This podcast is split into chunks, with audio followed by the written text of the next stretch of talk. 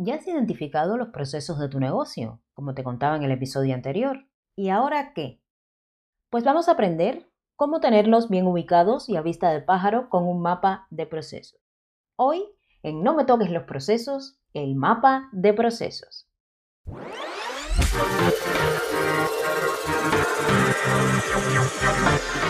Ahorra tiempo en tu negocio trabajando con calidad.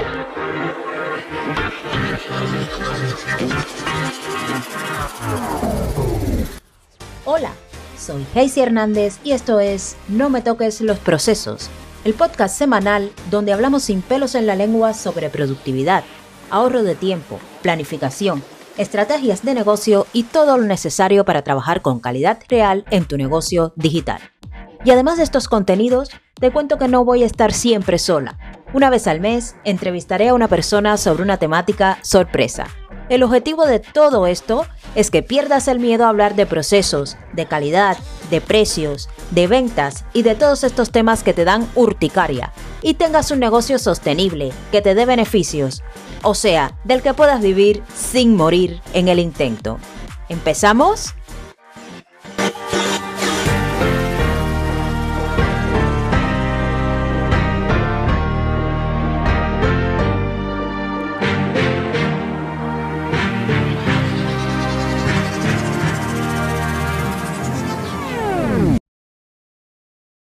Hola, hola, hola, hola. Te doy la bienvenida al episodio 8 del podcast. Hoy hablamos de los mapas de procesos, la representación gráfica de todos los procesos de tu negocio. Es una representación global y no debes confundirlo con el diagrama de flujo, que es la representación de un solo proceso y del que te estaré hablando en otro episodio. Esta imagen global de todos los procesos nos ayuda a situarnos fácilmente en nuestro negocio y contribuye a cambiar nuestra percepción actual del trabajo, de tareas en cierto modo dispersas o incluso listas de tareas, a un conjunto de tareas contextualizadas y orientadas a la consecución de un resultado concreto para satisfacer a tu cliente. En las notas del programa te dejaré un post que tengo en el blog donde te cuento los tipos de mapas de procesos que existen y por qué he elegido el mapa de procesos convencional para aplicar en los negocios digitales. Mi idea con el episodio de hoy va un poco más allá. Quiero contarte mi experiencia con los mapas de procesos cuando documento procesos para mis clientes. El mapa de procesos es lo que hacemos en la primera sesión, si no, no podemos empezar a documentar. Aquí vienen los primeros cómo no había hecho esto antes o cómo no me había dado cuenta de que esto se podía hacer así. Esto en boca de, de los clientes, por supuesto. Y es que ubicar los procesos de tu negocio en un mapa que puedas consultar y que puedas tener a mano para conocer cómo se mueve tu negocio por procesos, te da calidad de vida. No es que lo diga yo, me lo han dicho muchos clientes, claro. Tú que me escuchas, incluso puede que me escuches por primera vez en tu vida, pues puedes pensar que estoy exagerando y estás en todo tu derecho. Bien, sigo contándote cosas que me pierdo.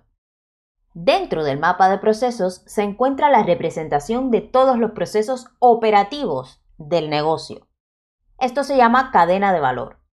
De ella estaré hablándote en otro episodio, pero si no puedes esperar, te dejo un post del blog en las notas del programa.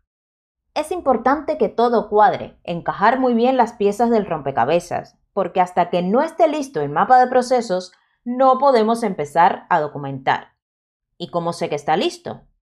Pues cuando el mapa pueda contar qué haces en tu negocio de manera clara y no es que te lo pueda contar a ti que conoces tu negocio. La idea es que se pueda contar esa historia a otras personas que no te conocen de nada. Por ejemplo, a esa persona en la que quieres delegar, esa palabra tan de moda que no todos hacen tan bien. Cuando tú puedas presentar el mapa de procesos a esa persona en la que vas a delegar y esa persona pueda entender cómo funciona tu negocio, ahí ya está listo el mapa de procesos. Existen verdaderos monstruos de mapas de procesos que no dicen nada, sobre todo en las pymes. Por suerte, los negocios digitales, por muy complejos que sean, no necesitan un gran despliegue de los procesos, que es lo que hace que los mapas parezcan un laberinto. Y te estarás preguntando, vale, Hazy, pero ¿cómo se hace el mapa de procesos? Yo quiero saber por dónde empezar, yo quiero dibujar los procesos de mi negocio y tenerlos a un golpe de vista. Son solo cinco pasos que debes tener en cuenta, pero que son muy importantes si quieres que tu mapa quede bien. Te he preparado una infografía que podrás ver en el episodio del podcast dentro del blog para que comiences a seguir estos pasos hoy y te los voy a contar ahora mismo a continuación. Lo primero que tenemos que hacer es definir el alcance del mapa de procesos. El alcance es el ámbito que va a cubrir el mapa de procesos. En el caso de los negocios digitales, esto es muy sencillo. El alcance es todo nuestro negocio. El segundo paso es inventariar los procesos. No confundamos inventariar con clasificar. Inventariar se trata de identificar los procesos relacionados con el alcance definido. En el caso de los negocios digitales, pues todos, por supuesto. El tercer paso es documentar cada uno de los procesos. Eso es lo que dice el libro. La experiencia en negocios digitales a mí me ha demostrado que es mejor hacer el mapa y luego documentar los procesos empezando por los operativos. Lo siguiente es clasificar los procesos. En primer lugar, será necesario determinar el tipo de mapa de procesos deseado, en nuestro caso el convencional, y en función de lo que hayamos elegido, clasificaremos los procesos anteriormente identificados. Por ejemplo, si vamos a realizar un mapa de procesos convencional, utilizaremos la clasificación clásica de procesos, que es la que te explicaba en el episodio anterior. Después que tenemos los procesos que hemos inventariado, los hemos clasificado, toca interrelacionar los procesos, que es el paso 5. Aquí se trata de secuenciar los procesos e interrelacionarlos. ¿Cuál es la entrada de este proceso? ¿Cuál es la salida? ¿Cómo se conecta un proceso con otro? Los procesos operativos deben necesariamente secuenciarse e interrelacionarse. Los estratégicos y los de apoyo no hace falta en el mapa de procesos convencional.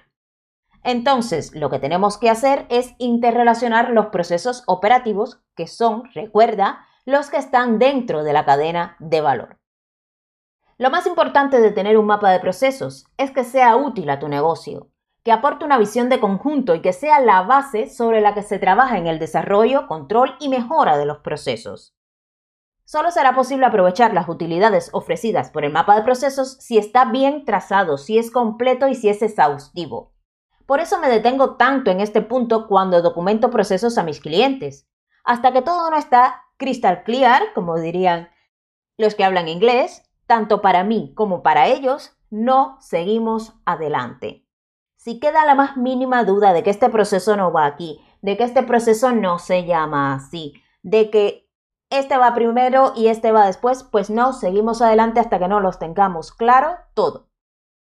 Si te interesa crear tu propio mapa de procesos, en las notas del programa te dejo el taller Crea tu mapa de procesos en dos horas, donde tendrás todo clarísimo, crystal clear, y crearás tu mapa de procesos desde cero, por supuesto, con mi ayuda.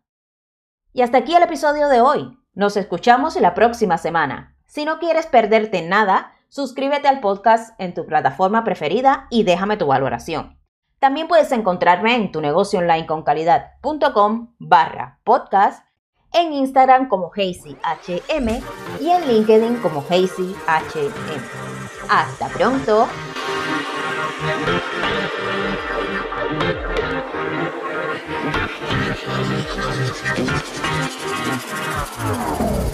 す。